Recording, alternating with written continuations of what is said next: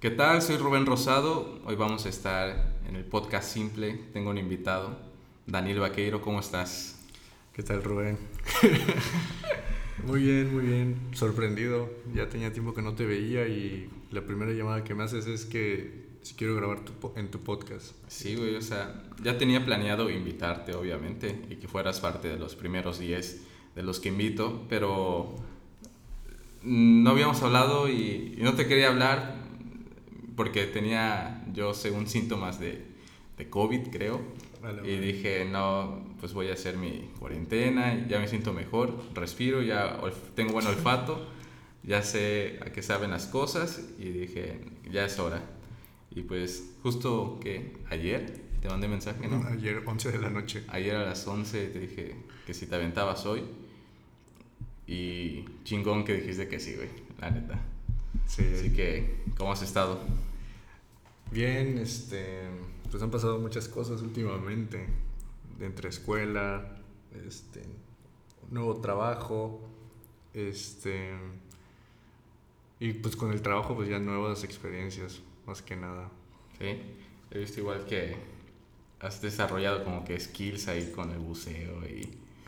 O no sé qué estés haciendo, no te avientas clavados de cenotes una mamada así. Sí, es que subí una, unas, unas fotos y este, sí, todos me decían que si era buceo.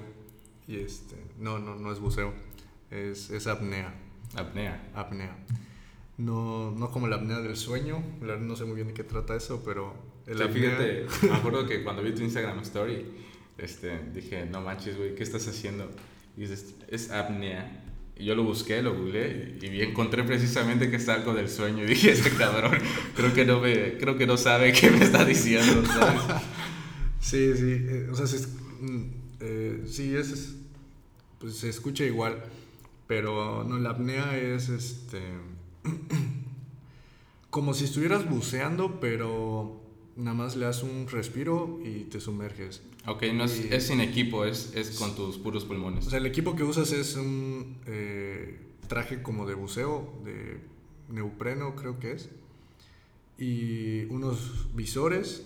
Eh, no sé si tengan algo de especial, estos visores de apnea, y unas aletas bastante largas. Ok.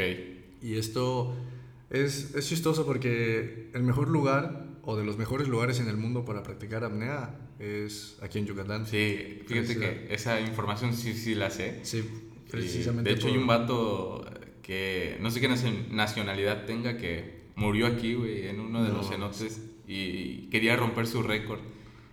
Y tengo entendido que se lanzó así, igual, con puro pulmón, güey. Y que no llegó al final, o eso dicen, güey. No. algo así supe. Eso, eso, sí, yo no sé. No, no había escuchado. Pero sí, o sea, es un buen lugar porque son como. O sea, los cenotes son. Pues, todos conocemos los cenotes, son como piscinas. ojos de agua, no sé. De hecho, este. Hace poco vi que un, un apneísta. Es que hay varias modalidades de la apnea. Este, por profundidad, por tiempo y por distancia recorrida en horizontal. O sea, eso normalmente se practica en una piscina. O sea, te sumerges y das las vueltas que más puedas sin salir. En el de tiempo, estás en una piscina, te quedas estático y el mayor tiempo que, que puedas. Y el de profundidad, este, bueno, no sé, pero yo pienso que es de los más difíciles. ¿Y tú cuál practicaste? El de profundidad. El de profundidad. El de profundidad. ¿Cuántos metros te hundiste? Ah, no recuerdo si 10 o 15, pero creo que 10. Es bastante, ¿no? o sea, no lo dimensiono. sí, creo que ni yo ahorita. O sea, 10 metros son como dos casas de dos pisos, una sobre otra. O menos. no, creo que es menos, menos, pero es menos. Es bastante. Este, y yo... O sea, ¿tú cuánto mides? 1.72. Ah, bueno, un güey de la NBA de 2 metros. Sería cinco veces. Cinco veces ese güey. Es un. Es bastante. Sí, es bastante. Y. O sea, es que, bueno, todo este tema de la apnea nació cuando. De hecho, fuimos con, a, bicicletear a Sid Patch. Ajá. Cuando fue Piña. Ok. Y fue un amigo de Juan que se llama Travis. Sí, el, de ah, no, no se, llama, no, se llama, no se llama Travis, es Treviño. Travis Scott. siempre, siempre. Me confundo. Siempre me confundo. Este, es Treviño, el Treviño. Treviño. Sí, sí me Y, acuerdo. este, y ahí llegamos a Zipach. Me acuerdo que Piña tuvo que desertar porque su bici tuvo daños. Es un desastre, güey. De eso igual te quiero comentar. Si tú te subes a su bicicleta a tratar de hacer al ritmo al que lo hacíamos, al que lo hicieron ustedes, si dices imposible. La Sí. postura, el tamaño de la bicicleta y las condiciones en las que la tiene, sí, no son óptimas para hacerlo. De hecho, después le presté la mía porque dije, a ver qué onda. Y es una porquería. ¿sabes? que, güey, cómprate una nueva bicicleta, ¿sabes? Una como la mía o como la de Daniel. Con eso vas a hacer muchísimo, ¿sabes? Sí, es, es suficiente. Y, y sí, o sea, sí es necesario. Sí, te digo, entonces este, llegamos a Zipach, ahí pues ya ves que el punto medio es un descanso en una tiendita. Sí. Entonces estamos ahí platicando y el Treviño dice que fue a hacer apnea, que cuando nos aventamos. Y yo dije, ala, qué, qué cabrón. El Juan, Juan, Juancho, Sí. ya quería hacer su licencia de buceo, o sea, quería sacar su licencia de buceo. Como tu hermano, ¿no? Como mi hermano. Entonces, pues le llamó mucho la atención esto del Treviño y ya, ahí quedó. Pasaron las semanas y me metieron a un grupo de WhatsApp donde Ajá. dice apnea. Yo dije, ¿qué pedo? ¿Qué, qué es esto? Entro y ya ahí dan información de que si queremos ir a hacer apnea, este, el lugar, fecha, hora y el precio. Y ya. Es caro. Este, no tanto. Pero ¿cómo se cobra? ¿Como por metros, expedición? Por... Eh, es que yo fui a el paquete, por así decir, que compré, se llama Discovery Apnea. Discovery, apnea. Sí, bueno, me parece, es apnea, ¿no? Con P. con P, Apnea. apnea. Y este, lo que te incluye es, eh, pues, como es un tipo de excursión, pues son los principios básicos. O sea, la verdad solo he ido una vez. Ok. Y este, entonces antes de ir, yo me puse a pensar, no manches, si nada más me voy al fondo de la piscina y me duelen los oídos y me empiezo a sentir mal y no son ni un metro y medio, dije, ¿qué, qué voy a ir a hacer ahí? No voy a ir a perder mi dinero, dije. Y llegamos al lugar. O sea, yo al principio pensé, o sea, nos, nos cobraron mm, cerca de, bueno, no cerca de, fueron exactamente 400 pesos ¿Cada quien? cada quien. Ok. ¿Y cuántos fueron de tus amigos o tu grupo?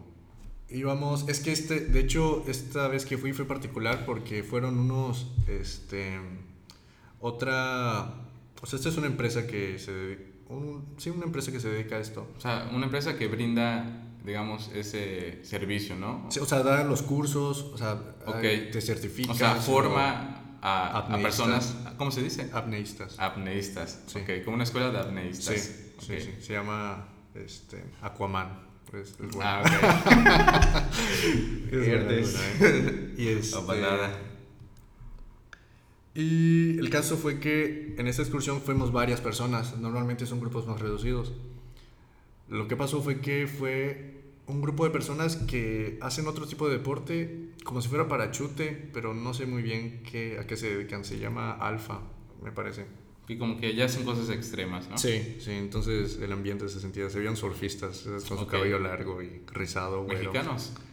Algunos mexicanos, había un venezolano, habían franceses. Ah, ok. este, estaba Ah, estaba interesante. variado. El venezolano. ¿Eran hombres, mujeres o mixto? Ah, mixto. Mixto, Era mitad y mitad. Mm, no creo que habían más mujeres. Más mujeres, sí. Sí. Loco. El caso fue que llegamos al cenote. Bueno, llegamos al lugar y nos probaron el equipo, el neopreno. Este, Neopreno es el traje, ¿no? Que el- traen puesto. Sí, el traje. ¿Y qué ese que hace? Te mantiene la temperatura. ¿La corporal? La corporal. Ok. Es peligroso, ¿eh? Porque nada sale y nada entra. Que es Sí. 37 centígrados Celsius. No sé, o sea, te mantiene la temperatura y... Sí, o sea, es como si te pusieras foamy, un, un enterizo de foamy, pero ¿Como los del Decathlon? No. Sí, como Sí. de buceo, así como los de Decathlon que Ok. son completos. Y este te lo prueban. Este, para el Juancho fue un problema porque pues conoces al Juancho, es una persona bastante grande. Es grande, o sea, no gorda, es Es- grande, sí, ¿sabes? es grande. Es, pareciera un alemán. es- la neta. De hecho, bueno, hace poco fuimos a un viaje y pasó algo muy chistoso, pero luego te lo cuento. A ver, dime qué. Ah, bueno, estábamos, fuimos a, a un hotel y estamos en la piscina. Fuimos con, eh, con un grupo de personas. Bueno, no conocíamos a todas, a muy pocas. Entonces llegamos al hotel, estamos en la piscina y nos fuimos con estas personas. ¿A la piscina? En la piscina, sí. Ok. Entonces estamos ahí platicando, no sé qué, y uno de estos dice, ¿y de dónde son? dice, Ajá. y dice Juan, no mames, si venimos contigo en el camión, dice. y le dice a Juan, no mames, pensé que eras colombiano, le dice. No manches. es que el, el Juancho trae barba y... Sí, eso es que yo fíjate, a mí se me asemeja mucho la complexión de Juancho a este a Thanos, güey, ¿sabes? Al de Marvel. Sí. Porque incluso como que el mentón y la, la cabeza, porque él se ha rapado, Sí, de hecho planea raparse el cabrón. Como se rapa, digo, este güey se parece un montón al Thanos. Sí, un poco, la Sí. neta. Y este. Eh, ¿Dónde nos quedamos? Entonces nos estamos probando los trajes. Y. y ya las gafas, los visores. Los visores al principio los vi muy pequeños, pero dije, bueno, igual y así son. Pero ya estando ahí, creo que sí me quedaron pequeños porque como que me O apretaban. sea, que de te la- cubren los ojos y la nariz o solo los ojos. o sea, me dijeron que te los, o sea, eh, los tirantes por afuera, te pones la, la máscara, te la pones en la cara y inhalas así. Y si se te queda pegada, es tu talla. Si, si no, quiere decir que tienes... Ok, o sea, te cubre Fugas. la parte de los ojos y la nariz. La nariz, Entonces sí. haces ese movimiento de inhalar Así. y debe de como que comprimirse en tu Sí, se ¿no? debe quedar en la cara. sí. Ok. Porque si se sale, pues quiere decir que te queda pequeño. Ah, ok. Las aletas. Yo cuando vi las aletas dije... No, es una, son ridículas. son demasiado grandes. ¿Cómo Son cuántos como centímetros? de más de medio metro seguro. Ok, 60. Sí, más o menos. Yo porque las que venden como por ejemplo en Costco que yo he visto y, y he tenido de esas son como de 30 centímetros. son ¿eh? pequeñas. Son tu pata y, un, y... Y- como que otra pata más. Y el material es muy flexible. Este, o sea, No es rígido. no es rígido, o sea, el movimiento es muy fluido. Ok. Y bueno, nos probaron esto cuando nos dieron todo este equipo para probarnos. Yo dije, ah, sí, va en serio. Porque yo dije, nada, seguro nada más vamos ahí, nos van a decir, ah, pues sumérjanse y ya. Ok. Y cuando vi que sí iba en serio, dije, ah, esto se va a poner bueno. Y afuera, de hecho, se me olvidó mandarte la foto porque eh, dije, ah, esto le va a interesar. Eh, nos íbamos a ir en una, en una combi, en una, en una Ah, guagua. Una guagua. Sí, estaba muy bonita. Pero al final ya no nos fuimos en ella, porque nos fuimos con, con Treviño En su coche. en el coche. Tenía una, una camionetita. Ok. Estaba muy, pues estaba muy buena, porque son de esas que, que parecen coche, pero traen su batea, bateíta atrás, Ajá. como las Tornado creo que son. Ok. Pero O sea, de baja cilindrada, ¿no? sí, me parece que sí. Ok. Y estuvo, estuvo a todo dar porque está compacta. Ah, porque para llegar al cenote pasábamos por camino terracería. Bueno, el caso es que nos probamos el equipo, todo bien, y nos fuimos al cenote. Llegando al cenote pusieron unas boyas que te tiran la boya y te tiran la línea, o sea, con pesas hasta el fondo, Con plomos, ¿no? con plomos. Y ya primero estiramientos, que ejercicios de respiración, nos presentamos, y bajamos al cenote. El cenote era de media caverna. Eh, quiere decir que está la piscina y la mitad de la, del cenote está cubierto. Era como una distancia, o sea, desde el agua hasta el techo como unos, como unos 10 metros, tal vez un poco más. Ok. Esto es importante porque al final nos tiramos desde ahí. Ok, o sea, el, de donde está el techo es de desde donde ustedes se lanzan. No, o sea, para hacer la apnea no. Nosotros lo hicimos por ociosos. Ah, ok, o sea, aparte de ocio ya nada más te Sí. un clavado, ¿no? Sí. Ah, ok. Entonces bajamos al cenote. Este, yo pensé que iba a estar más frío porque había llovido esos días.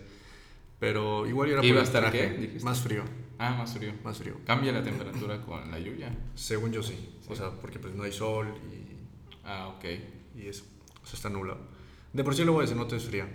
Entonces, está nublado. Pues yo, yo pensé que más. Pero no, no estaba bastante bien. Y al principio me sentía muy extraño cuando me metía al agua con las, con las aletas. Porque pues vas eh, aleteando. con Pero, o sea, Pataleando. te dejas caer, ¿no? En un principio no pataleas, ¿o sí? O sea, Porque es que... si pataleas avanzas, ¿no? Sí, bueno, o sea, es que cuando entramos recientemente pues no sabíamos qué onda, entonces nada más como que calentamos, o sea, te metías y podías hacer ahí lo que tú quieras, o sea, Ok. para calentar, entrar en ambiente. Entonces pues te aventabas y primero me desesperaba porque pues cuando no tienes las aletas pues tus pies los tienes que mover rápido Sí, pues para mantenerte y tus manos las mueves también pues, a cierta velocidad. sí. Y con las aletas no, o sea, es más lento, más, este, más tranquilo. Ok. Llegaba el momento en el que pataleaba rápido y medio cuerpo estaba fuera del agua, porque, o sea, de la fuerza que, Ok. con la que salía. Sí. Pues para eso son, ¿no? Sí, pues para que avances rápido. Y ya con los minutos ya me, me iba acostumbrando a la sensación de las aletas y del traje, porque como al principio sentía que me limitaba un poco, porque es de manga larga y hasta los, Ok. hasta los talones. Y ya empezaron los primeros ejercicios. eh, que si la compensación, eso era lo... Bueno, ahí le dicen... ah, no me acuerdo cómo se dice. Mi Pero hermano... la mi compensación en qué consiste? este, es que cuando tú bajas en el agua, pues sabes que el agua te da presión Sí, en tu cambia cuerpo. la presión. Entonces tienes que compensar esa presión dentro de tu cuerpo. ¿Cómo? O sea, en tus oídos te empiezan a doler Ajá. porque la presión te está, este, Presionando. pues sí, o sea, te está molestando. Ajá. Entonces lo que haces es eh, taparte la nariz y como si soplaras por la nariz. Porque si... A mí me pasó al principio que como que soplaba por la boca y se me inflaban los cachetes. Entonces no... Me costaba más trabajo O sea, sacas aire por los orejas. por las orejas. No sé si sale el aire por las orejas, pero así se siente. Pero como... O sea, pero para poder hacer esto, soplas por la nariz, es como que haces, pero con la nariz tapada. Entonces, como que suena en tus oídos. ok. Eh, al principio yo dije, no, me- se me van a reventar, dije, y ahí abajo me voy a morir. Entonces, lo primero era bajar en vertical, o sea, con tus pies hacia abajo y te agarrabas de la línea, que era la cuerda con los plomos, agarrados de la boya. Entonces te agarras del- de la cuerda y vas bajando, o sea, como si fuera... Ok. Sí, pues vas bajando. Pero Juancho caer. lo hacía al mismo tiempo que tú. No, y nos tornamos, éramos tres en la boya. Éramos Juan, yo y el venezolano. Ajá. En el primer intento de descenso, eh, te digo, es de pie, o sea, en vertical. O sea, vertical tu cabeza arriba de tus pies. Ajá. Entonces te dejabas caer y agarrado de la cuerda bajabas. Bajé como un metro, yo creo, en mi primer intento. Ok. Intenté compensar, compensé, pero me asusté y volví a subir. Ujú. y ya. Después pasó Juan, sí llegó un poco más lejos, pero no tanto la primera vez. Después pasó el venezolano. No sé, güey, llegó como a 20 metros en su primer intento. No manches. O sea, le dije- era su primera vez igual haciendo eso. Haciendo apnea, sí. Ya después le dije, ¿qué onda? ¿Por qué, por qué eres tan crack? Le dije. Te Y me dice, ah, es que practico surf. Entonces, Ah. cuando caes en el surf, también tienes que compensar porque pues caes y te hundes de más. Y dije, ah, qué chido. Y agrégale que el agua está salada. Sí, y hay tiburones y eso. Y este. Y ya así pasó el tiempo, eh, los intentos y. Hasta que empecé, ya aprendí a compensar de pie.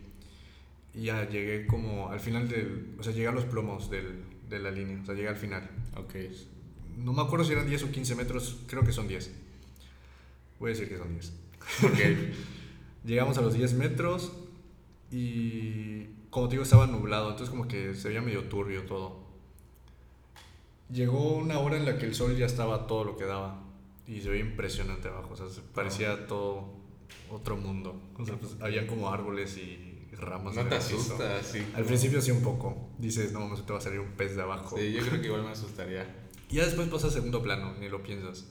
No te concentras en llegar hasta el fondo y en compensar. Fíjate que no sé por qué, pero coincidió, porque yo vi el video de Juan Pazurita, Sí, igual hizo exact- exactamente lo mismo y dije, ¿será que, que se vieron motivados por él o algo así? Dije, qué chido, ¿no? Pero justo, y creo que él incluso hizo un documental Sí, acerca de eso. Muy, ¿no? muy bueno. ¿Ya lo subió? Ya lo subió. O sea, es lo- gratis. Es gratis, sí. Ah, no lo he visto. En YouTube. Pero sí dijo, ¿cómo se llama? Sin oxígeno, ¿no? No sé cómo se llama, pero está muy bueno. Y lo grabó acá en Yucatán. Sí, en. Yucatán. Ok. Ahí también menciona que es de los mejores lugares. Ok.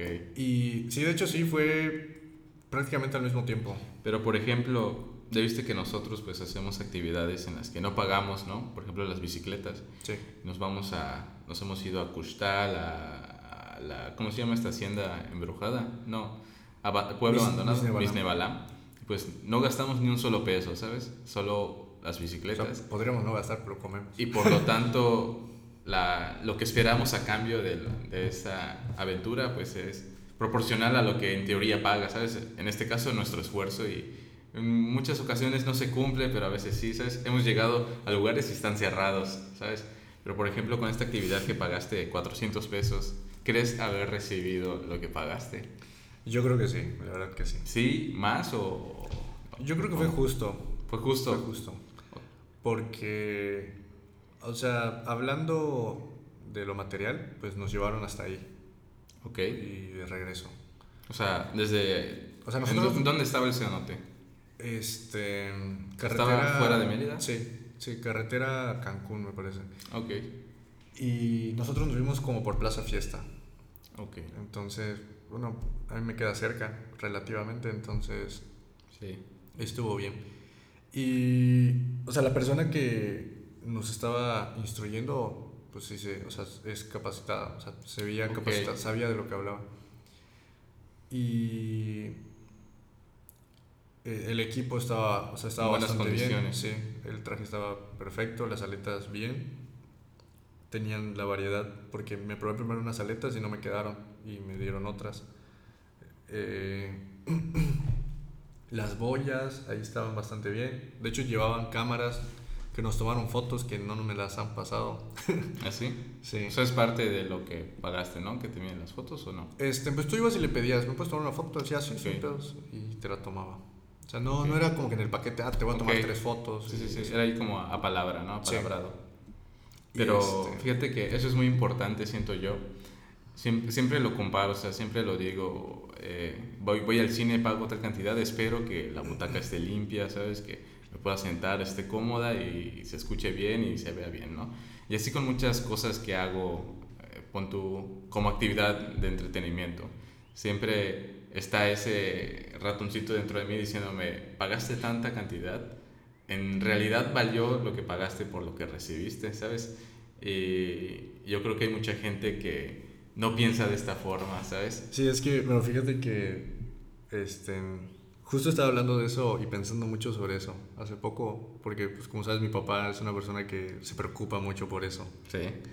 Y está bien, pero muchas veces él eh, como se enoja por pensar que no valió la pena. O muchas veces, aunque sí valió la pena, se autoconvence de que no valió la pena.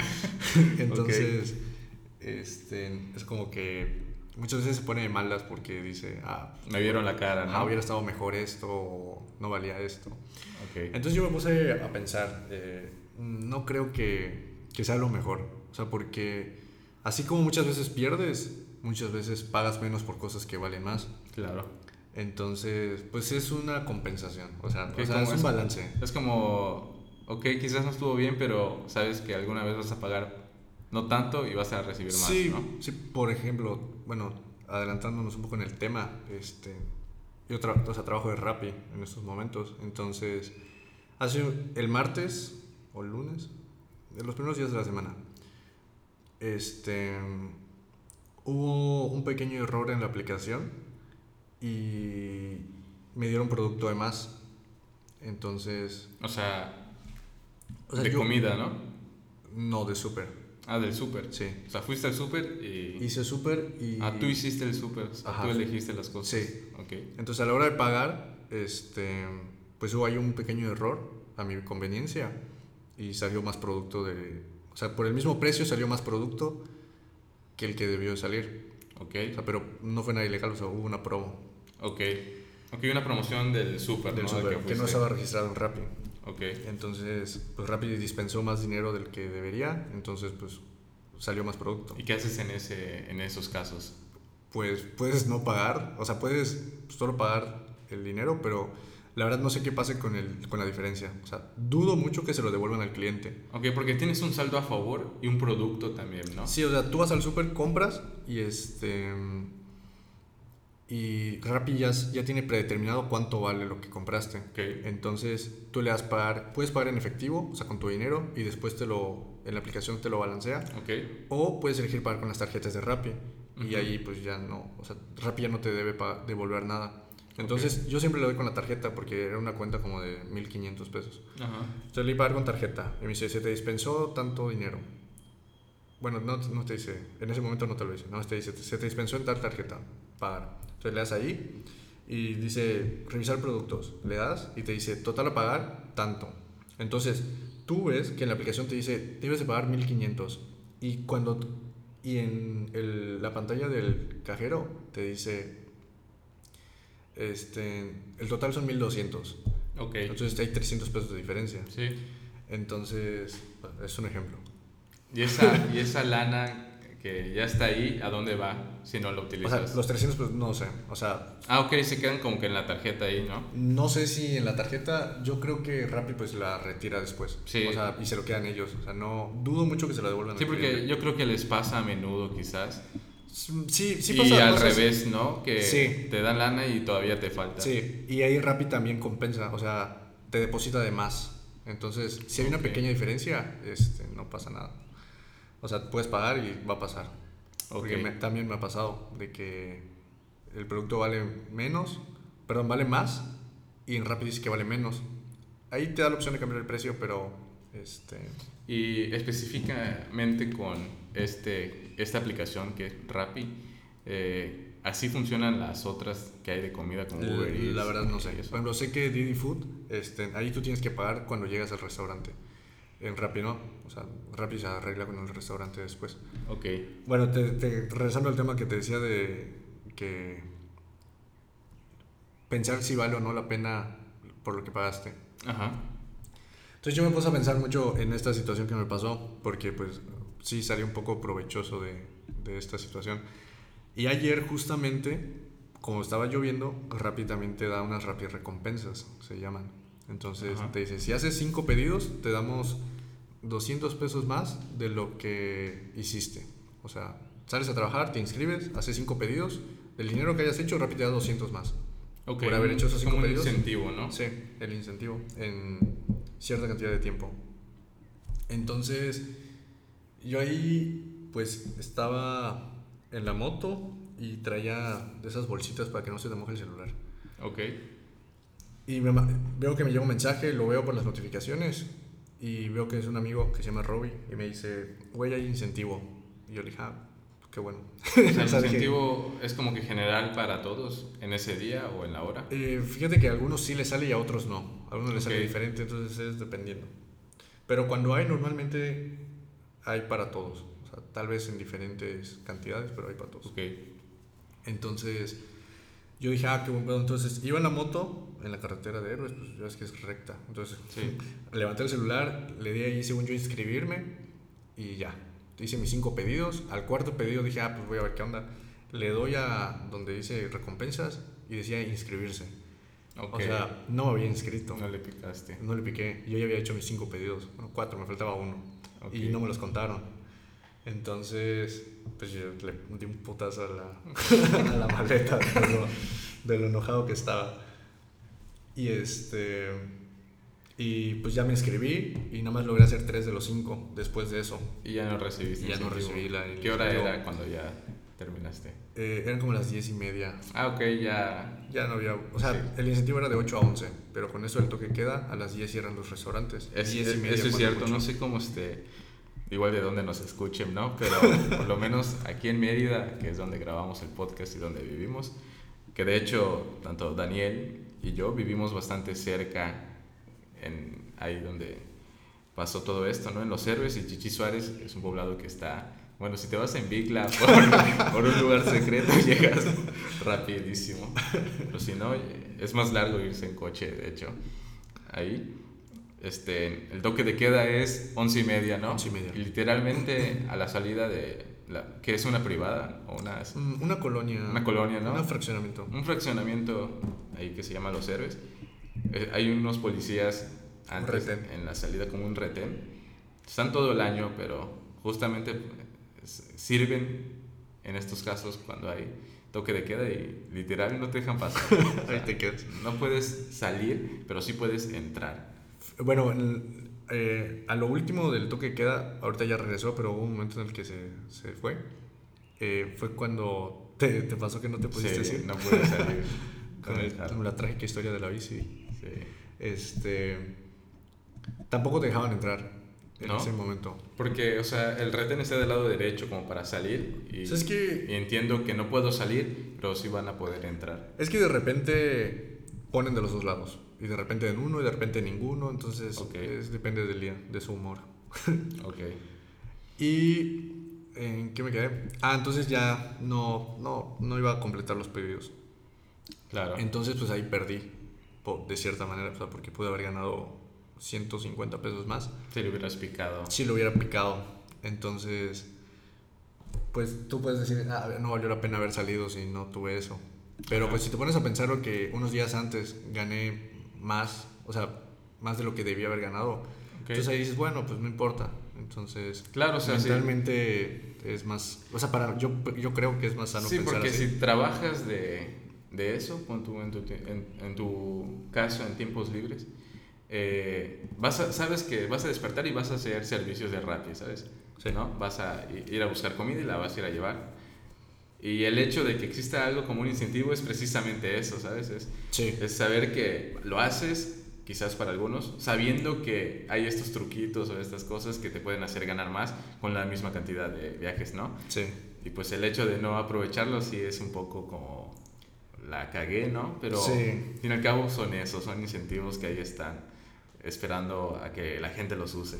Sí, y entonces, sí, entonces, eh, y eso me pasa muy seguido, o sea, de que pierdo algo, pero digo, ah, bueno, no importa, porque la otra vez gané esto, así que bueno, no pasa nada. E- Eso está muy chido porque hay dos puntos de vista acá. Tú, que eres el que ejerce el servicio de Rappi, y yo como consumidor, ¿sabes?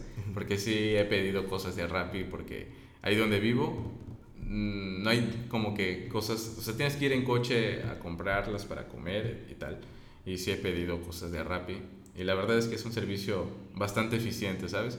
Pero algo que sí se nota, ¿no? Y he visto también en redes sociales, es que cuando más se pide es cuando está lloviendo, ¿sabes? Pues la gente, pues siempre se te antoja algo, pues, estando Sí. en tu casa, una pizza, que es lo más clásico. Eh, ¿qué, tan, ¿Qué tan difícil es o, o este, Manejar en la lluvia. manejar en la lluvia? Porque Es incluso que- en coche está... El, el coche está un poco cabrón, pero fíjate que es que, bueno, igual ya me conoces desde un chingo, muchas veces las cosas que para algunas personas es molesto, yo las veo como que divertidas o de cierta Ok. manera. Entonces, eh, empezando por trabajar de Rappi, muchas personas no, no les gusta o creen que es un trabajo... Bueno, una amiga cuando le dije trabajo de Rappi le dije, ah, pues va chido. Y me dice, no, pensé que ganaban muy mal o que era un trabajo de que ya ni modos. Ok. Y este. Y de hecho, este. Tengo un conocido, bueno, un amigo ahí que dice en Rappi, que llega y o sea, no, no lo conozco, o sea, nada más veo sus ojos. o sea, no sé, Ok. no conozco. porque tiene casco, ¿no? O sea, siempre trae el casco puesto y el cubrebocas, o sea, jamás se lo quita. Y trae una chamarra negra, así como muy discreto. Ok. Entonces, Perfil entre bajo. los que estábamos ahí, se ponen a platicar y dicen, nada, es que, no, bro, ¿cómo se llama? Dicen, es que este brother, o sea, es otra persona cuando se quita el casco, o sea, se ve todo diferente. Y dice, ah, no sé qué pedo, o sea, creo que no quiere que sepan que trabaja de rap. Digo, no, o sea, digo, o sea, ¿qué onda, no? Pero Pues sí. a mí personalmente, pues, además de que me encanta manejar moto, es muy divertido. Y, o sea, estar por la ciudad y todo eso. Y manejar en lluvia, lo más peligroso es hacer los movimientos bruscos. O sea, ¿Cómo? ¿A qué te refieres? Girar de golpe, frenar de golpe, sobre todo eso. Porque se te patina la moto. Entonces, Pero, por ejemplo, yo creo que la gente no aprecia eso tampoco. Cuando pides una pizza dices, coño, estoy llegando más tarde de lo que llegaría, ¿sabes? O, o algo así. Pero evidentemente hay, está cayendo agua del cielo, ¿sabes? Sí. Entonces, este, y puesto que la gente pide más, yo siento yo cuando, por ejemplo, las pizzas, cuando está lloviendo, pues son repartidores contados que tienen que ir a hacer las entregas y tienen que llegar es que, hasta donde estás. Es que cuando llueve también te dan un incentivo extra, además de la recompensa. O sea, ok, o sea, como Rappi está como vinculado con el clima, ¿o sí, qué? sí. Que cuando va a llover dice alerta de lluvia. Ah, ok. O sea, sí sale- le avisa a sus partners Sí. que se viene la lluvia. Sí, y que te van a pagar más por, por repartir la lluvia. Fíjate que a mí me da mucha risa. No sé si te acuerdas que andábamos en bici y veíamos un Rappi pasar, ¡pum! Y veíamos que se paraba, paraba su moto. y Ya se estaba poniendo su chaleco de Rappi, su impermeable. y ¿Qué pedo con este güey? ¿Sabe que se designa la lluvia o qué? Y este, no, Es- me, no, me, no me había puesto a pensar que quizás la aplicación les avisa que... Sí les avisa, No. pero... O sea, yo, yo hago eso de que estoy ahí, va, va, va, va, y me paro y me, me pongo el impermeable. Porque... Imagínate que estás en una avenida y, o periférico o un lugar muy concurrido y empieza a llover. O sea, 10 segundos y ya estás mojado. Sí. Entonces es mejor traer... el- Ya no vale la pena ponerte Ajá. impermeable. Es, es- mejor ponértelo antes y a que no llueva, a que llueva y no tenerlo. Ujú, Sí. Entonces, pues igual por eso lo hacen. Y este aquí venía que te estaba contando que las personas no quieren trabajar rápido. Ah, porque yo te Ah, dije- ¿qué tan difícil es manejar en lluvia? Sí. Pues depende de la zona, pero mucho por la zona. ¿Qué Este, son las zonas que, en las que más predomina tu servicio? En la zona norte, ¿Norte? Altabrisa, City Center. Ok, sí, fíjate, yo he estado ahí y tú has estado ahí. Te digo, oye, ando por acá. Sí. ¿Estás aquí? Y tú, sí, güey. Sí, es que pues por aquí conozco más o menos y entonces pues muchas veces ya veo el restaurante y digo, ah, ya sé dónde es y me Ok. voy. ya no tengo que estar viendo el, el Maps. Y en la lluvia eso es un problema, porque no puedes tener el celular en la base, porque se moja. Claro. Me pasó. Ok. se me mojó. Entonces en la bolsita lo tengo colgado en, la, ¿Dónde compraste esa bolsita? en el Walmart. ¿Sí? Sí. Yo me compré una igual, idéntica. O no sé si idéntica, pero sí me compré una para ir a los kayaks Ajá. en el Decathlon. Creo que costó 180 o Nada, algo. me costó 30 pesos. Nada. La cosa es que sirve muy bien, ¿sabes? O sea, ninguna gota de agua. O sea, sí es un poco incómodo tenerlo colgando del cuello porque la tirita es delgada, como que corta. O sea, no corta, pero se siente feo. Y este. Sí, pero es bastante útil. Sí, bastante. Y bueno, lo que me gustó fue que está la tirita y tiene como un ganchito. O sea, de esos de cinturón, Ajá. como de mochila. Que Es como mochila táctica, ¿no? Es, Ajá, o sea, exactamente. Hace clac. Sí, entonces te la puedes quitar y lo ves. y Ah, ok. No, el mío no lo tiene así. Y este. Y sí es un poco problemático quitarlo, ¿sabes? Porque sí como que se sella, o sea, se sella la bolsita y le pasas un pasador. Ah, ok. Entonces está. O sea, sí está mucho más protegido. El mío Sí, nomás son dos clips y ya queda. Ah, O ok. sea, tiene. Donde se abraza, tiene como un zigzag. Hace como un zigzag la bolsa. Y con eso. Pero sí funcionó bien. Bueno, ayer tampoco llovió tanto. Ayer fue la primera vez que lo usé. ¿Ah, sí? Entonces es nuevo. Sí, o sea, primera vez que lo uso. Fíjate que quería comentarte, este, eh, con esto que hace Rappi. O sea, sé que tú lo conoces porque por ti es que lo veo también, al Francisco Borrero en YouTube. Para los que no sepan, Francisco Borrero es un venezolano que se fue a Nueva York con unos amigos y, y decidió vivir de la bici mensajería, ¿no? Delivery, sí. de deliveries de- para distintas aplicaciones y luego ya para una farmacia en concreto, pero es, está muy padre como haciendo eso puede costear una casa, o sea, un departamento, eh, actualmente un vehículo y, y- y camperizar ese vehículo, ¿sabes? Y aparte de comer, pagar la luz, o sea, todo eso con alguien que hace entregas en bicicleta, ¿sabes? Sí, y que muchos, o sea, muchos creen que Rappi no, o sea, eh, como te digo, mi amiga pensó que les pagaban muy mal. Y tengo una, por un amigo y es que yo entré y me decía que le iba, le iba bien.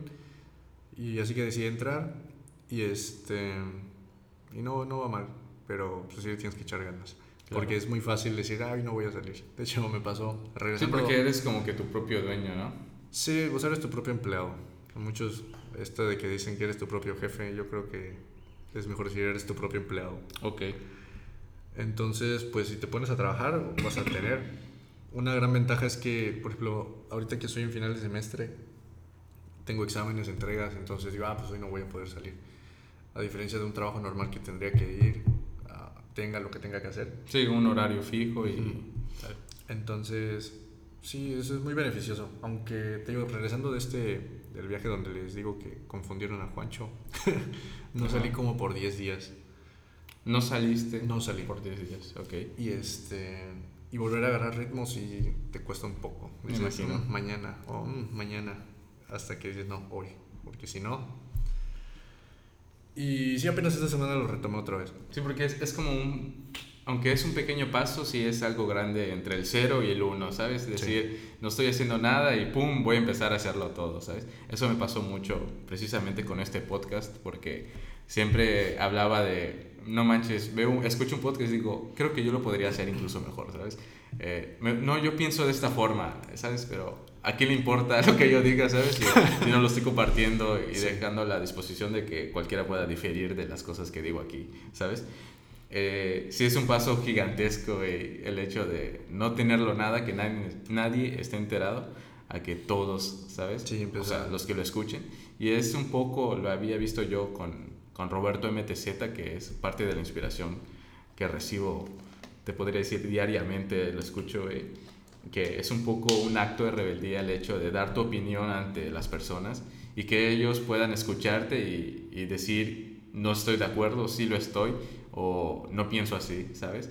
Y en parte es algo que yo quisiera que sí pasara porque me gusta mucho el hecho de, de diferir de las personas, ¿sabes? O llevarles la contraria, por así decirlo, o al contrario decir, no, ¿sabes qué? Sí pienso de esa forma, la verdad, si, si me convences, ¿sabes? Pero sí hay un paso muy grande entre el no hacer nada, el cero, y el uno de empezarlo a hacer todo, a pesar de que estés iniciando. Sí, sí, o sea, es que el hacerlo te da mucha más perspectiva de lo que tenías en la mente. Sí, Por te ejemplo, aterriza Sí, macizo. ¿sabes? demasiado. Ejemplo, este, ahorita justo estoy viendo una materia que se llama control de calidad.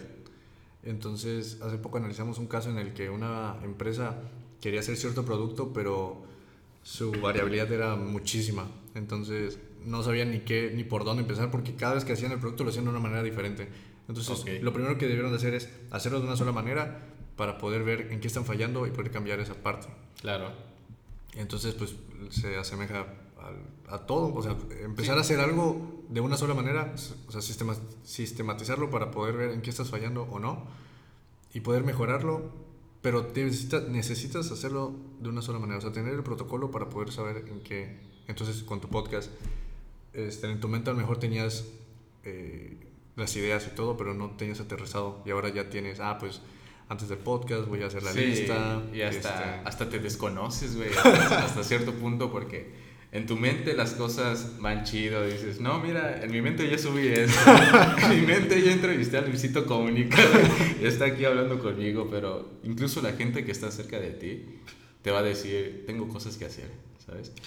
Te va a decir, hoy no puedo, güey, fíjate, pero salgo de vacaciones en dos semanas. en dos se- semanas Sentí la indirecta. eh, en dos semanas, háblame y voy a estar ahí, güey, ¿sabes? Y yo digo, los entiendo totalmente, ¿sabes? Creo que más ahorita que, que la gente buscó ya qué hacer con su tiempo, que, que tiene, no sé si de sobra, pero con esto de la cuarentena, ¿sabes? Que ya un poco la gente le pierde el, me- el miedo también. Pero, Pero- este, se mantienen ocupados, ¿sabes?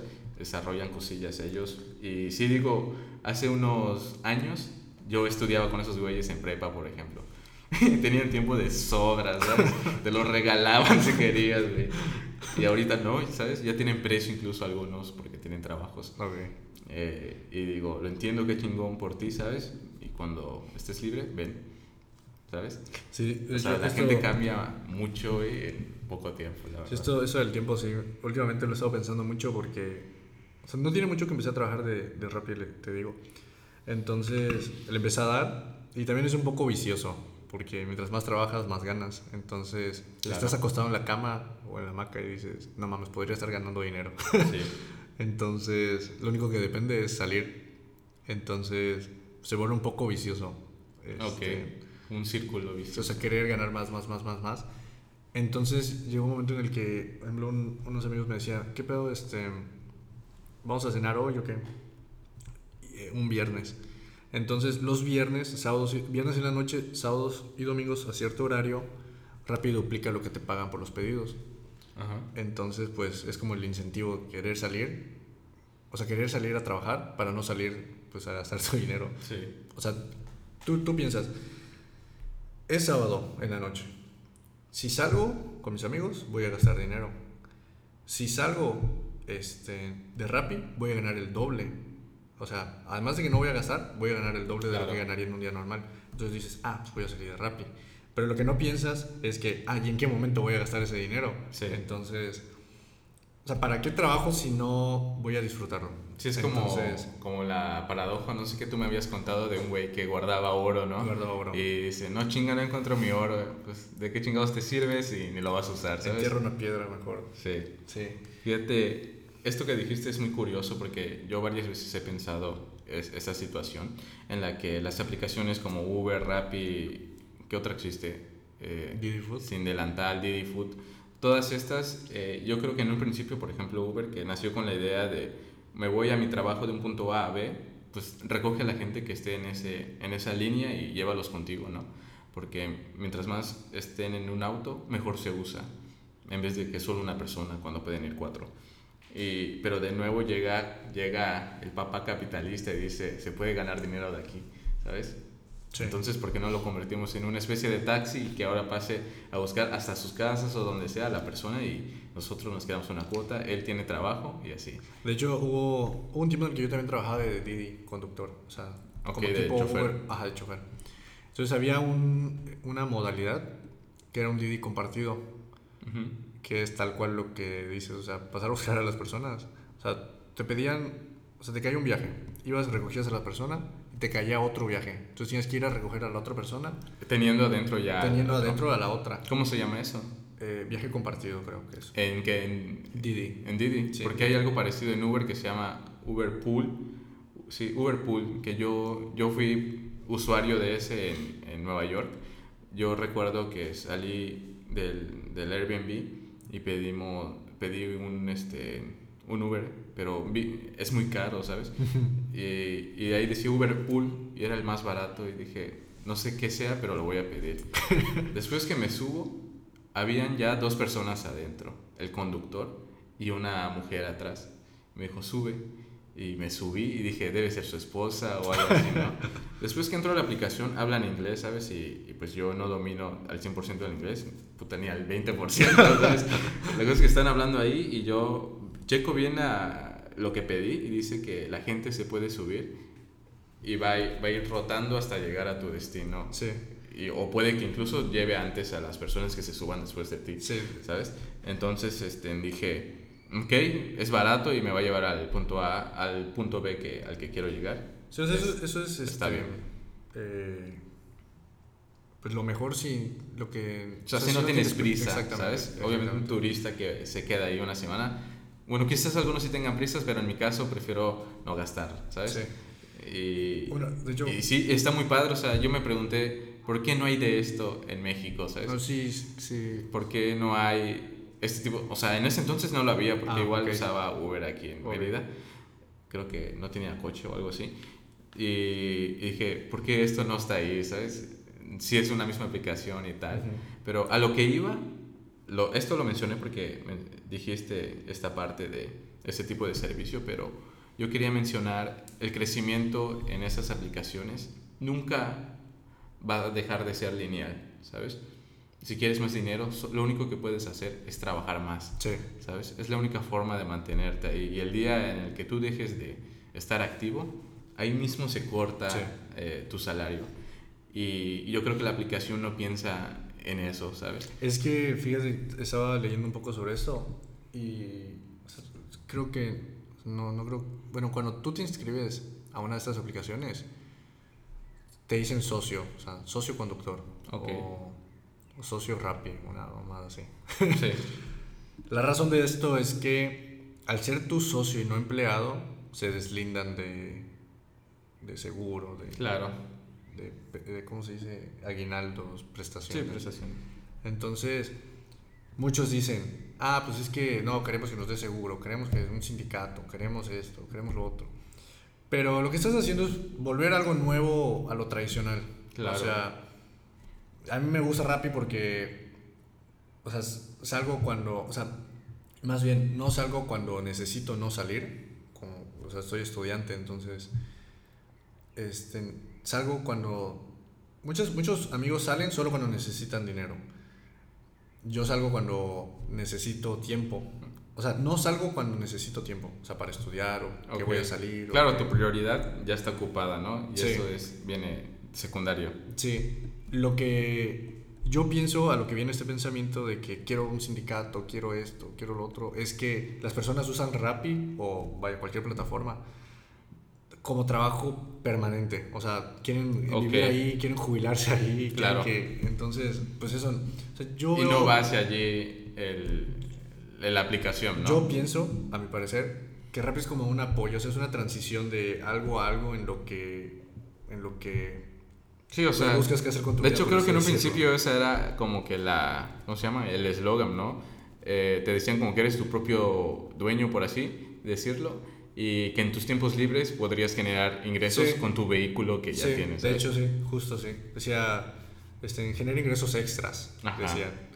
Entonces, yo creo que, o sea, lo que piensan esas personas que dicen, ah, pues quiero que Rappi este, me dé seguro, quiero que Rappi este, me da aguinaldos o, y tal. Sí. O sea, no, no están viendo en realidad la esencia de lo que quieren hacer quiere decir. Pero fíjate que en un principio sí hubo un problemota, ¿no? Con los, con, los, Ubers. Porque el sindicato este grandote, güey, que existe. Se los madreaban.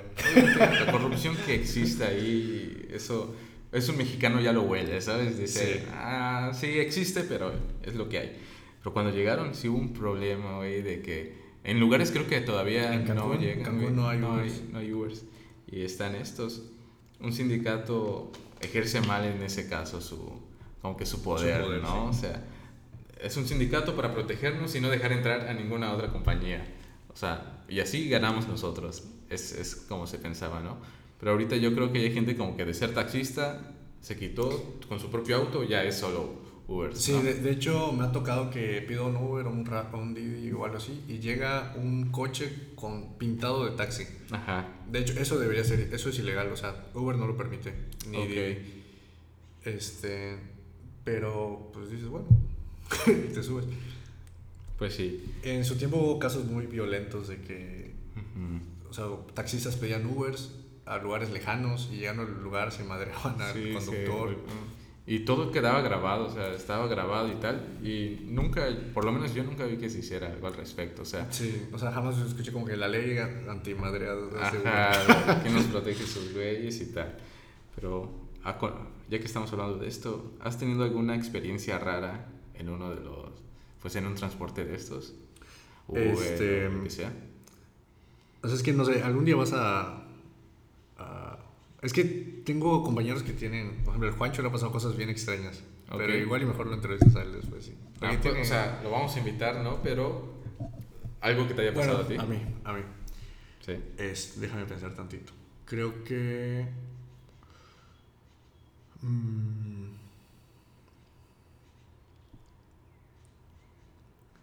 fíjate que no tan extraño, así como que bizarro o algo así, pero peculiares, cosas peculiares. Por ejemplo, me han tocado llevar pedidos de. O sea, que me van a. O sea, por el viaje me van a pagar 220 pesos por un pedido. Eso dices a la madre, qué pedo. ¿qué, ¿qué, está pasando? Este, eso sí me sorprendió muchísimo. También comprar cosas. O sea, vas a la tienda y te piden. Una vez me pidieron este, unos totis, un escurridor de platos. Ok, cosas este, random, ¿no? Sí, así que dices, ¿qué, qué, le pasa a esa persona? O sea, Y también me ha tocado que compran mucho de algo. Por ejemplo, hace poco llevé 8 refrescos de 3 litros, como 10 botellas de alcohol. Ah, ok, pero eso yo sí creo que sí, hay chavitos que se meten todo eso en el fin de semana. Este, o 10 cocas de a 600, este, okay. que 20 chocolates, cosas así. Sí, es que desde, o sea, desde tu punto de vista sí lo ves raro, ¿no? Pero mi hermana me ha contado que tiene compañeras que, por ejemplo, ahí en su, en su prepa, todos los días pide cosas y, y lo que necesita, ¿no? Como, eh, no sé, 30 cosas de una, algo barato, ¿no? O gancitos o algo así. Y pues sí es raro, ¿no? Pero ya en contexto, pues son 30 eh, amigos que se pusieron de acuerdo para pedir eso, ¿no? Y creo que una vez no hubo en un Oxxo los 30 y tuve que ir. es un rollo, güey. Pero este, sí estuvo muy... Bueno, sí está raro. Sí, un poquito. Pero fíjate, esto de... ¿Votaste? ¿O cómo estuvo tu rollo? Es que justo ese fin de semana me fui de viaje y no, no llegué a tiempo. Ah, ok, o sea, no estuviste para... ¿Cuándo se votó? Hace dos semanas, Hace dos semanas. Entonces no votaste. No voté. ¿Y cómo te sientes respecto? Este... La verdad yo pensé que iba a sentir más indiferencia. O sea, es la primera vez que votas. Que, que, que debí haber, votado. haber, votado. Sí. La mía sí fue la primera vez. Sí, sí votaste. a pesar de que las, las anteriores elecciones en teoría podía votar, creo que por haber nacido en, agosto, o sea, después de justo mi fecha de nacimiento ya no entraba para poder votar. Y teniendo el INE en la... No, no tenía mi INE todavía, pero sí, no pude votar. Y ya estas fueron la primera vez. Sí me sentí como que raro, porque voté en el kinder en el que estudié, estaba chico. Y, y, fíjate que sí noté un poquito de, no sé cómo decirlo, corrupción o algo así. Sí. Pero se notaba que había gente adentro que no era parte del staff, ¿sabes? Y que no estaban precisamente ahí para votar, estaban más con un escritorio, una silla y hojas. Entonces tú entrabas y decía tu nombre y, y la de afuera, que era una... O sea, yo conozco a esas personas porque es un pueblo, entonces no hay tantos rostros nuevos todos los días, ¿no? Y esa persona la conozco, es una señora que vende ahí comida, ¿sabes? Y que tiene que hacer ahí. Y, y, apunta los nombres de las personas. Y esas personas a lo largo de la semana anteriormente, pues están ahí repartiendo cosas, haciendo convivios con sus partidos políticos, ¿no? O sea, como que tú las ves y por el simple hecho de salir de tu casa, de salir del pueblito, ya sabes a qué partido pertenece todo este tipo de personas. Y lo que me han contado es que llevan como una especie de control, como ya identifican los rostros de sus simpatizantes, porque es un pueblo pequeño, entonces como que anotan el estimado de votos que va a tener cada partido, ¿sabes? Ok. O sea, ya, ya medio saben por quién va a votar. Ya saben como que quién va a ganar antes, nada más. Es que, bueno, fíjate, bueno, eh, Roberto Pepito. Pepito. Este, un amigo nuestro. Sí. es, o sea, pertenece a un partido político. Entonces él fue este como a supervisar, o sea, es que va un representante de cada partido. Okay. Eso entiendo. O sea, eso, eso entiendo, no, no sé si así es. Sí, sí, sí, sí. Hay alguien que ah, sabe mejor esto, pues que nos diga. Que, que, lo comente. no, no, es YouTube. Bueno, entendí que Pepito fue a como a avalar que sí se esté haciendo el conteo bien. O sea, va a cada partido, entonces supongo se va una persona de cada partido pues, como a supervisar y a avalar. Sí, porque incluso los que cuentan son gente elegida por su fecha de nacimiento. Sí, o sea, eso, eso, o sea, los que van de parte del INE en teoría son elegidos al azar. Sí. Pero cada partido elige a alguien que vaya a representarlo, a, a luchar por... Ok, porque se, sea, se, hagan las cosas bien. Sí. Entonces, eh, igual y viste a esas personas que, que estaban ahí. Sí, seguramente son este, o igual y de, puro, de, representan de pura casualidad les tocó. O sea, la, el INE les dijo, ah, pues tú te toca. Y tú sabes perfectamente que esa persona es de un partido, entonces. Sí. Igual y. Sí, es que, o sea, para mí fue mucho más obvio porque mi apellido empieza con R y la casilla en la que yo voto, por ejemplo, mi apellido Rosado, no había nadie. O sea, no había nadie de R y creo que era entre F y R, no me acuerdo la verdad. La cosa es que yo principalmente, me, como es la primera vez que iba, solo me paré en una fila que vi. Y luego me dice, veo que ahí la letra dice, no me acuerdo de que aquí letra. Y dije, no, pues aquí no está el mío. Me fui y ya vi, donde no había nadie, ahí era. Y este, pero donde está la C de Kawich, Chin, Chan, todos los que, la mayoría de aquí tienen esos apellidos, estaba llenísimo. Entonces no podría ver bien todo el escenario, ¿no? Okay. Pero ahí donde a mí me tocó votar, donde no había nada, este, sí se sí se notaba mejor la organización, ¿no? Y, y, como en teoría todo lo que está dentro de ese cuarto es lo que es la elección, lo que está afuera ya no, ya no forma parte de, ¿no? Es como, como lo extra o no sé, que se llevan un tipo de conteo adicional. Pero pues este, sí me sacó un poco de onda eso, porque le dije mi nombre, me lo dijo, y después salió afuera, salió afuera del cuarto, ¿sabes? De donde el, es un kinder, entonces es un salón. Salió, cerró la puerta y después la ventana está abierta y escuché que dijo, se llama Rubén Rosado, ¿sabes? ¿Por qué? Sí, ¿Por qué sucede eso? Se te hizo muy Y dije, no, pues es mi país, es México. Doy por hecho que han de estar haciendo lo que quieran con, con mi voto, ¿sabes? con mi nombre. Y, este, y es que me sorprende mucho que a pesar de que ya voté y tal, jamás, o no sé si las demás personas, tengan claro o tan claro por quién votar, ¿sabes? Y, o si es una porque igual he preguntado a amigos, ¿no?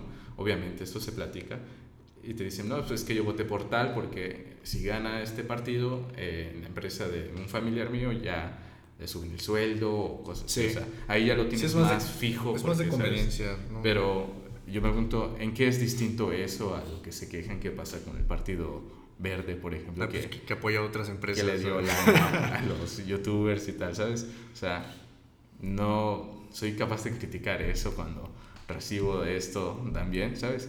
Es un arma de doble filo, siento yo, y es por eso que me pregunto por qué después que se les da tanto dinero a estos partidos, ¿por qué no tengo claro por quién votar, ¿sabes? Siento que estoy viendo al mismo güey, pero con distintos colores en diferentes equipos de fútbol, ¿sabes?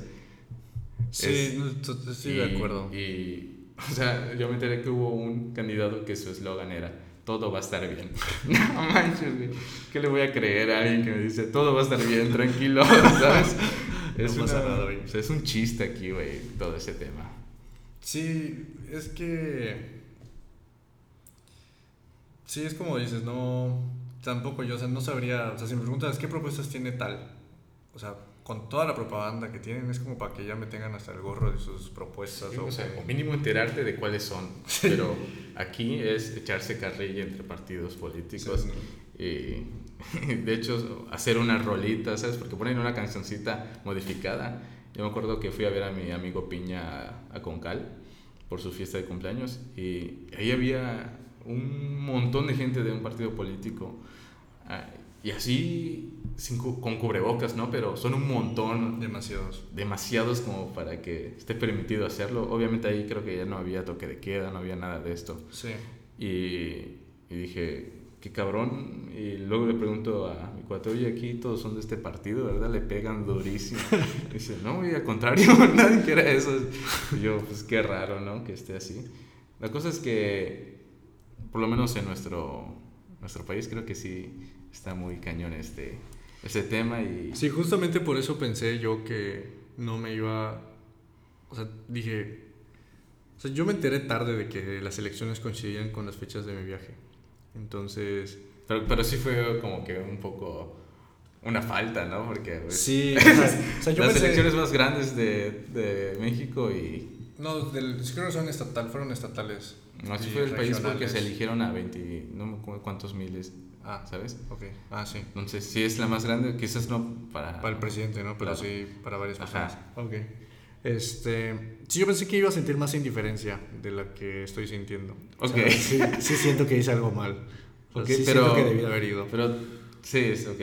Entonces, o sea, yo pensé que no iba a sentir indiferencia. Pensé que iba a sentir más indiferencia justamente por lo que dices de que, ah, pues por el que vote es lo mismo. Sí, o sea, como que no, no fomentan el voto, ¿no? Con todo lo que hacen, no sé qué, cuántos meses sean en los que hacen su campaña, siento que no fomentan el hecho de, oye, es importante que vayas a votar por tal, tal. No, güey, o sea, eso dicen, no votes por, ese güey porque te va a llevar a quién sabe dónde.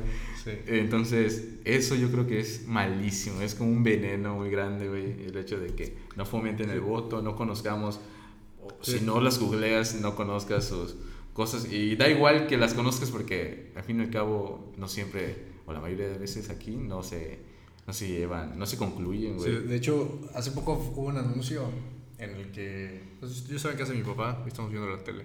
Entonces pasó un anuncio eh, de, un partido que no está actualmente electo, o sea, en el gobierno. Ok. Entonces, eh, terminó, el, terminó el anuncio y nos volteamos a ver. O sea, porque era muy, muy incoherente. O sea, el anuncio eran dos personas que iban en un camión. Ok. Y una pareja, ya de, de señores. Y le dice el señor a la señora, "Ah, después de tantos años de sufrimiento, decía, por fin llegó Morena, dice, por fin vamos a, a crecer, no sé qué. Sí. El caso es que se bajan del camión y, este, y es un desierto. Entonces, o sea, da a entender de, que, Oh. de que Morena no hizo lo que dijo que iba a hacer. Pero pues si te pones a analizar el, eh, lo que dijo el señor de que tantos años de sufrimiento. Sí. Entonces decía, o sea, el, el anuncio era del PRI, vaya. Sí. Entonces, decía tantos años de sufrimiento y por fin llegó Morena. Entonces, te da a entender de que muchos años estuviste jodido por el PRI Ajá. y después llegó Morena y sigues jodido. Entonces, o sea, ah, no, que no te jodan ellos, que te jodamos Ajá, nosotros. sí, es, es- Entonces- Está muy cañón. Eh, o sea, ese anuncio fue este, la representación perfecta de lo que pasa. Sí. O, sea, te- o sea, el mismo partido, seguramente no lo revisaron o yo qué sé. No, o- yo, yo creo que sí, pero es que no les importa quedar mal, les importa más que quede más mal el otro. Sí, o sea, es prácticamente eso. O sea, ellos te jodieron, pero nosotros vamos a joder mejor. O sea, qué peor. Sí. Entonces, este, ahí analizándolo con, el- con mi papá, sí, o sea, el señor dice, a tantos años que estuvimos jodidos, dice, ya por fin llegó Morena, y ta- siguen jodidos, entonces, Y, y estaría muy chido, ahorita que lo dices, pues descargar todos y verlos, así mostrárselos a la gente o que ellos mismos lo hagan. Y te dan risa, güey, o sea, Sí. están todos mal hechos, güey, no, no te transmiten nada, eh, no sé, y son un montón en radio, todo bombardean. Sí, sí, Pero pues este... sí, sí da risa, pero pues es, es de preocuparse, yo creo. Sí, pero que quede claro que no estamos a favor ni en contra de ninguno. ¿sabes? Nos, Sí. nos vale shit todo lo que puedan decir. Y pues está chido que tengamos un espacio en el que lo podamos hacer.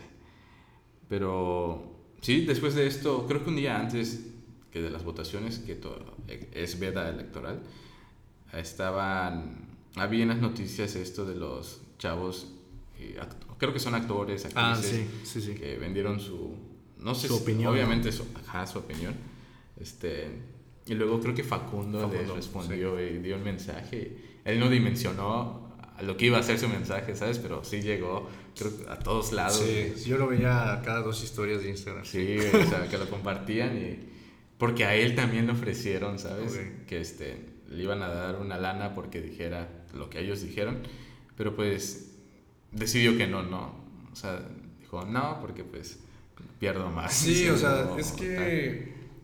O sea, es que muchas veces han dicho esto, pero. Si.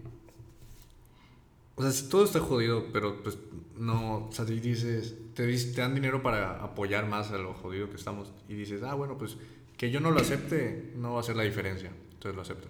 Pero si todos. Más bien, nadie acepta ese. discurso. Ese. ¿Cómo se dice? Soborno Ajá. pues las, las- los gobiernos ya se pondrían las Sí. pilas. Pero, pero pues si haces eso igual empieza una masacre por acá. Entonces, Y yo creo que ellos no pensaron, ellos pensaban que eran los únicos a los que se los ofrecieron, ¿no? Porque si tú ves a un influencer decirlo, pues no importa, ¿sabes? Sí. Lo dijo solo uno. Pero si ves a 30 personas coordinadas diciendo lo mismo, sí, sí, creo que hasta más. ya dices, ah, pues aquí hay lana, ¿no? Sí. o algo así.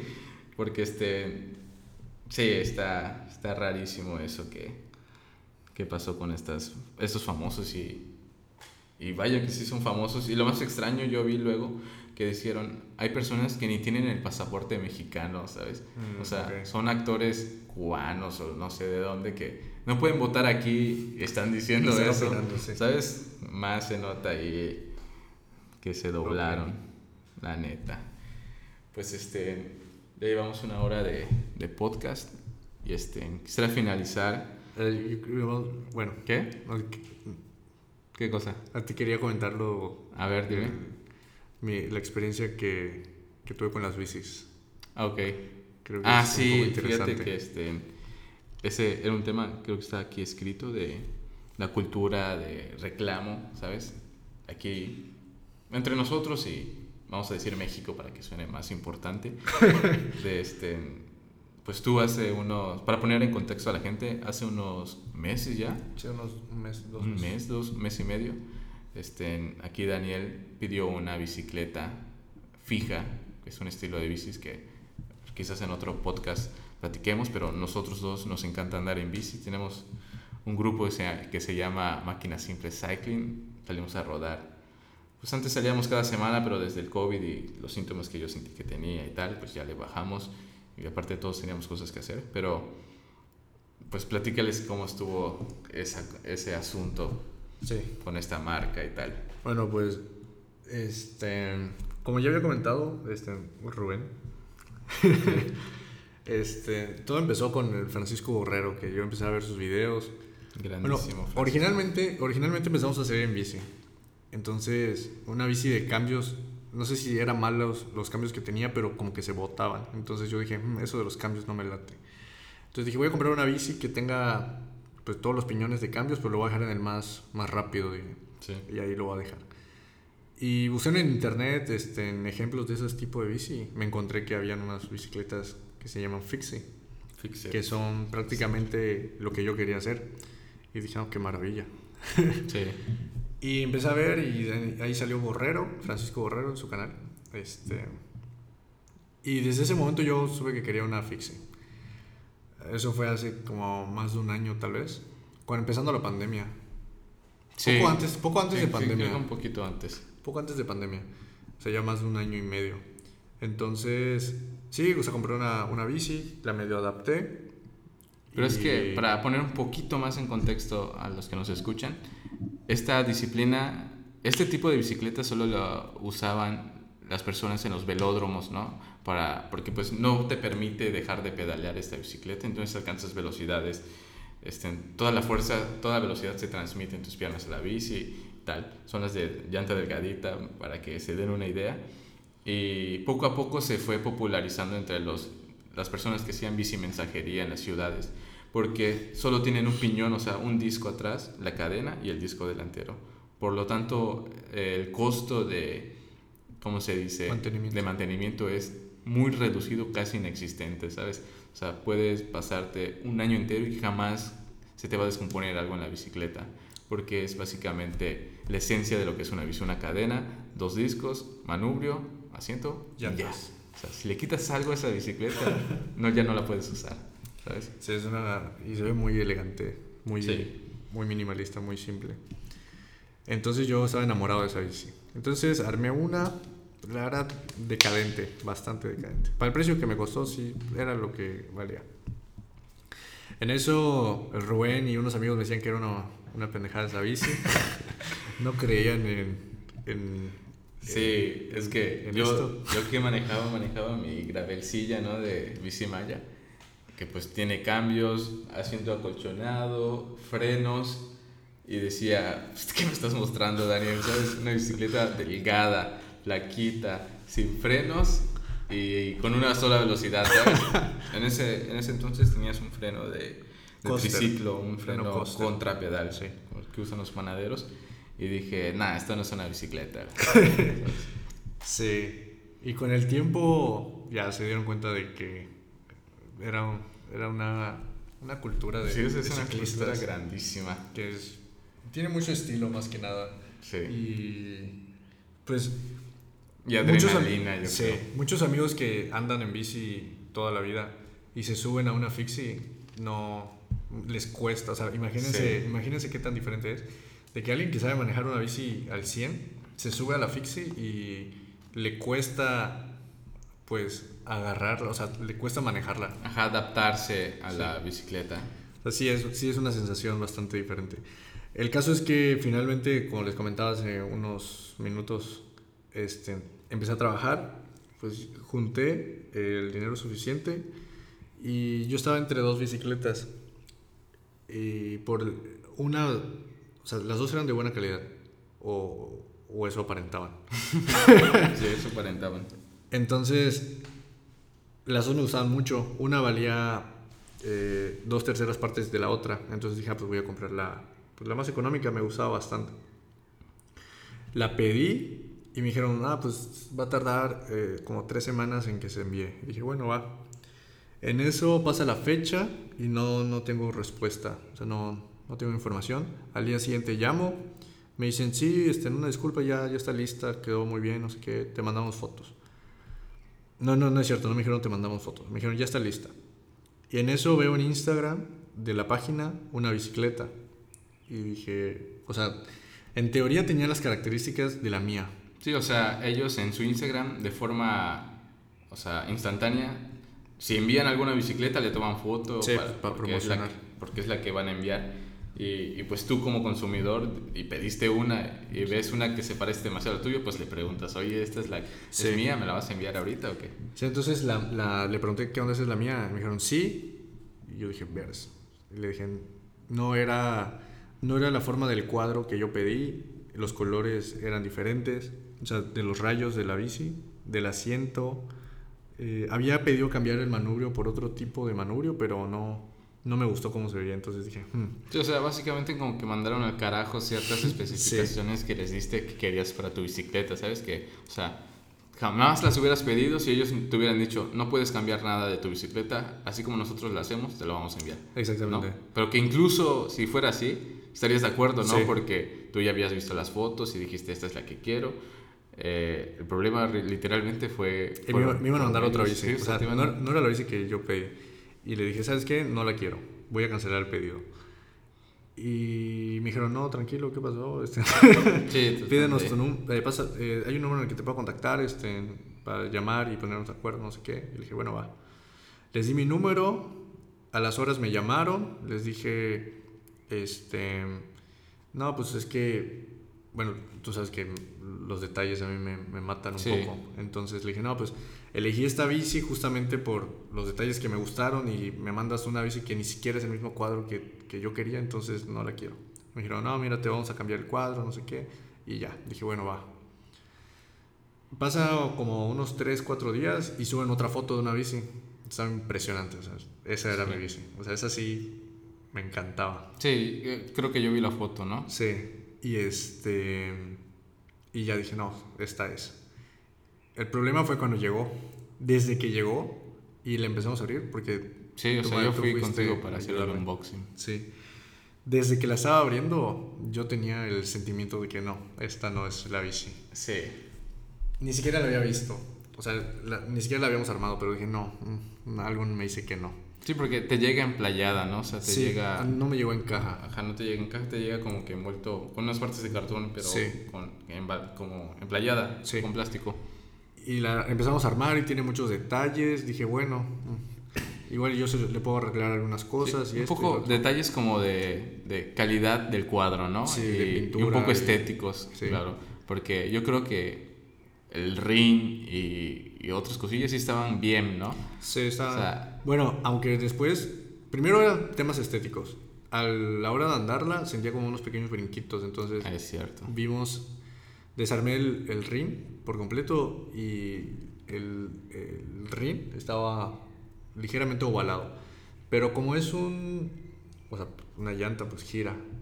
El movimiento de rotación es un movimiento que pues con el paso, con el paso del tiempo eh, va a quedar más ovalado. Entonces, ahí hablando con el, con el, con la, con esta empresa me dice, no, pues sabes qué, este eh, si quieres te podemos, eh, puedes llevarlo a un taller y te vamos a pagar las reparaciones. Dije, no, son, son pendejadas porque yo compré la bici nueva para no estar tratando con talleres porque es un desastre. Aunque, por ejemplo, ese tipo de comunicación con el proveedor, o sea, con el que te vende la bici, yo creo que siempre se agradece, ¿sabes? El hecho de que te respondan, pum, les mandas mensajes y te contesten.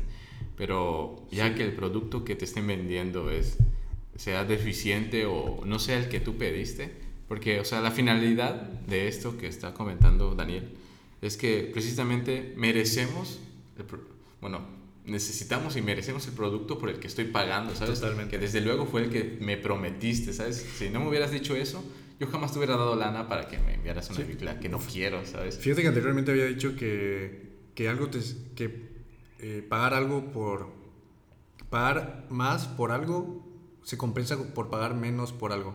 Eso yo lo es exclusivo para experiencias. Claro. En, productos, ahí sí soy muy rígido. Ahí sí. debo de pagar por, o sea, me deben dar por lo que estoy pagando. Si no... Y, es que más con una bicicleta, y, o sea, tú que has visto videos de cientos de bicicletas, ¿sabes? Cómo son, cómo se arman, qué necesitan. Obviamente que estás armando la tuya que pediste y que pagaste y te das cuenta que no es así. Ajá. O no es como en las fotos se veía o aparentaba. Y, o sea, ni siquiera eran como. O sea, como me estaba poniendo como muy exigente. O sea, tú, la bici que te compraste, la roja, la Gravel que comentabas hace un rato, eh, costó. La, la, la de, de, de Bicimaya. Habrá costado como. Una, no, no sé. Habrá costado como ah. una cuarta parte de lo que me costó esta bici. Ajá. Y eran mucho. O sea, los, los acabados estaban mucho mejor que están mucho mejor los de tu bicicleta. O sea, el tipo de pintura, este... Pues sí, los detalles están mucho mejor de esa. Entonces, o sea, desde luego que los dos, creo, son de manufactura mexicana, ¿no? Sí. O sea, la, o sea, hay que decir el nombre de la marca, o sea, no hay problema. Eso va a hacer que se hagan mejor sus productos. Porque yo creo que sí es una buena bicicleta, por ejemplo, esta Paloma Prime, que es el modelo de la bicicleta de Daniel. De la, marca, de, la, marca Bikeland. La marca Bikeland. La cosa es que es buena, pero hay mejores, entonces caería en lo que en una gama más baja, ¿sabes? Es una bicicleta como para baja para gama media, ¿no? Gama media baja. Sí, o sea, sí, o sea, es que o sea, te va a servir, o sea, la vas a poder usar muy bien, pero o sea, tenía, es que tenía buenos componentes, pero como comentabas hace un rato, como la Fixie es de es sometida a mucha tensión, sí. necesita tener materiales muy resistentes. Entonces, este, sí, eh, la bici no, no era lo que pedí. Y ya hablando con la marca, o sea, se las regresé, se las mandé de regreso, pedí la devolución del dinero, todo bien. Hasta eso me ayudaron a la devolución porque me dijeron que iniciar el reclamo como que... Ah, porque la compré por Mercado Libre, a través de Mercado Libre, pero directo a la marca. Este, me dijeron que en Mercado Libre inicie la reclamación, pero que ponga que nada más no quiero el producto.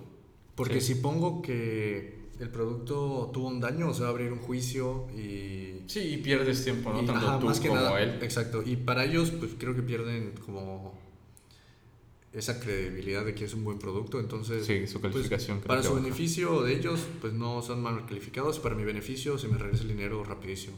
Y así fue, este, la embalé otra vez, la llevé y este, no me cobraron nada, más que el embalado, que fueron como 40 pesos porque no tenía. Ok. Y este. Y al día siguiente ya me habían devuelto el dinero. Ok, fue rápido. fue rápido. Y ya de ahí, pues, elegí por mi otra opción. O sea, ahorré más dinero porque valía más. Sí, la siguiente gama. Y este, esa sí ya es. Es una hecha y derecha. Te digo que estéticamente y componentes, porque la tijera ahora es de carbono. fibra de carbono, ya son superiores. Y este, el cuadro de aluminio ya también. Cuadro de aluminio. Y es que, sí, y es que salimos a rodar con esa bicicleta, o sea, sí la usaste. Sí. Entonces, pero el simple hecho, porque me ha pasado de tener las cosas pero existe la sensación desagradable de que no es lo que quieres. Sí, o sea, y tú, y tú, sabes que yo salgo a rodar así, no tengo una llanta, entonces estoy acostumbrado a rodar bicis en mal estado. muy mal estado. De hecho, cuando fuimos a Mendebalán, mi, mi valero de la llanta delantera se rompió. Entonces le quité los tornillos y la llanta iba suelta. O sea, giraba todo el tornillo. O sea, la gente que no esté familiarizada con las bicicletas, pues las llantas se sujetan con dos tuercas a la tijera, que es lo que se conecta al, al manubrio, por así decirlo. Entonces, este güey tenía su bicicleta sujetada a eso con pura gravedad, ¿sabes? Lo único que te hacía estar encima de la bicicleta era que tú estabas arriba de ella, si no se caía. Sí, o sea, de hecho, varias veces movía la bici y se caía la llanta. Sí, y es que no fue la primera vez ahí, porque anteriormente había salido igual en, la fixie que tú creaste. Y en la lluvia. Y en la lluvia, y, y se salió. Llevábamos Creo que no llevamos llave, ¿no? La cosa es que regresamos a la casa, la apretamos y volvimos a salir, algo así. Sí, es que nos encanta, sí nos, en ese entonces más, porque estábamos empezando a salir en bici, a conocer la ciudad, que crean o no, la ciudad se hace muy pequeña cuando sales a rodar en Pero demasiado. O sea, y, te sorprende mucho cómo llegas a lugares a los que dices, no pagaría por un camión por llegar hasta allá, porque no es una distancia tan larga, pero tampoco tan corta como para caminarla ahí es donde entra la bicicleta. No, pero fíjate que sí, sí vas bastante largo. O sea, yo, para los lugares que hemos ido, sí pago el cambio, hasta dos. Pero ya con, o sea, después de la experiencia de la bici, me voy en bici. Sí. Y es que, por ejemplo, en el transporte público nos ha pasado que vemos un camión, lo arrebasamos y pon tú que nos arrebase luego en recta porque no hay coches y no hay semáforo. Pero en el siguiente semáforo lo alcanzamos, güey, y nos vamos. Sí. Y aparte que hacen paradas y tal, literalmente vas más rápido que un camión. Vas solo, o sea, vas tú, no vas pegado con gente ni nada. La neta te diviertes andando. lástima de... porque la ciudad es bonita y las calles eh, están feonas, pero como en cualquier lado. Y lo que más lamentable es, es pues yo creo que la gente, güey, los conductores que no tienen, no tienen, no les importa, güey, que vayas, que haya un güey en bicicleta. Y aparte que la gente que no usa bicicleta se queja cuando crean ciclovías. Ciclovías. Pero la gente ande macho es absurdo. Yo creo que el que se queja es porque no lo ha usado. Sí. Sí, de hecho, varios amigos que me dicen, ah, vamos a salir en bici. Eh, le digo, va. O sea, terminando una rodada, me dice, güey, ¿qué pedo? ¿Y cómo puedo comprar una bici? O sea, es que es adictivo. Sí, yo siento que nosotros somos un veneno en eso. sí, yo ya, yo ya jalé a varios cuates a andar en bici, ¿sabes?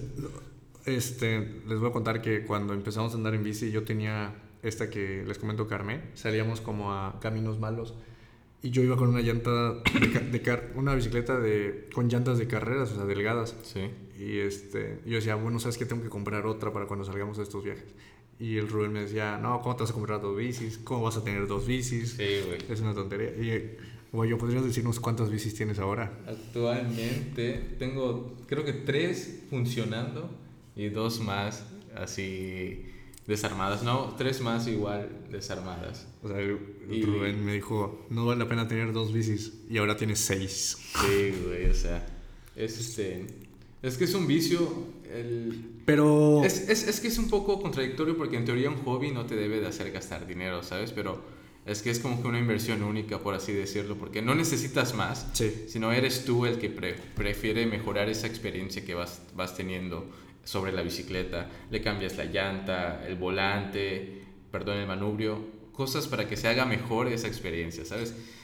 Sí, pero fíjate que también, o sea, tener seis bicis usas dos, ¿estás de acuerdo? Sí, Y podrías eliminar las otras cuatro y vas a ser feliz con las dos que tienes. Es que, sí, es que la bici es muy particular de la ciudad y también tenemos eh, la modalidad de salir de mountain bike salir a brecha. yo creo que si a la gente le gusta esto, sí estaría chido invitar ya a los que son parte de nuestro grupo. Y podemos hacer dos partes porque salgo tanto con ustedes, con Josafat y Juancho, y también con mis otros compañeros que son más noobs en el tema, Piña y el Tuti, porque son dos puntos de vista distintos y somos ciclistas muy distintos, que, que sí destinamos nuestro, nos inclinamos ante un tipo de bicla distinto, ¿sabes? Y, y sí, yo creo que para la gente también que se queja de esto de la ciclovía, yo creo que no sería necesaria esa ciclovía si hubiera cultura vial de parte de ustedes, ¿sabes? Si manejaran chido y no se nos aventaran, porque tú como vas en el coche, un coche te pasa cerca y dices, chinga, casi se vuela mi retrovisor, ¿no? Pero tú pasas cerca de nosotros y dices, casi se vuela mi mano. Casi se lleva mi vida, güey, ¿sabes? Sí. casi no la cuento. Sí. sí, está, sí está cañón y que sí deben ser más conscientes con, ese, con su comportamiento sobre, sobre la calle, la verdad. No sé si quisieras agregar algo antes de finalizar. Este, que espero me invites a una segunda parte porque me quedaron muchas cosas que contar. Sí, güey, fíjate, es, esto igual es adictivo, ¿sabes? Sí. Y este, sí, seguramente sí, vamos a hacer más.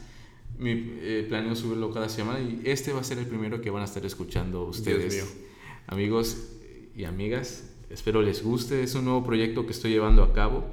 Eh, esperemos, bueno, no espero, voy a tratar de que esto sea más frecuente y de mejor calidad cada vez, que creo que lo estamos logrando. Y, y lo estoy subiendo en todas las plataformas posibles para que pueda llegar a mucha más gente y traerle todos los temas que se puedan ocurrir, ¿sabes? No hay límite no, no importa decir marcas ni partidos políticos, etc. pri, pri, pri, pri, morena, lo que sea, güey, la verdad. Y bueno, espero les haya gustado y nos vemos aquí la próxima semana. Esto fue su podcast simple y muchas gracias. Nos vemos.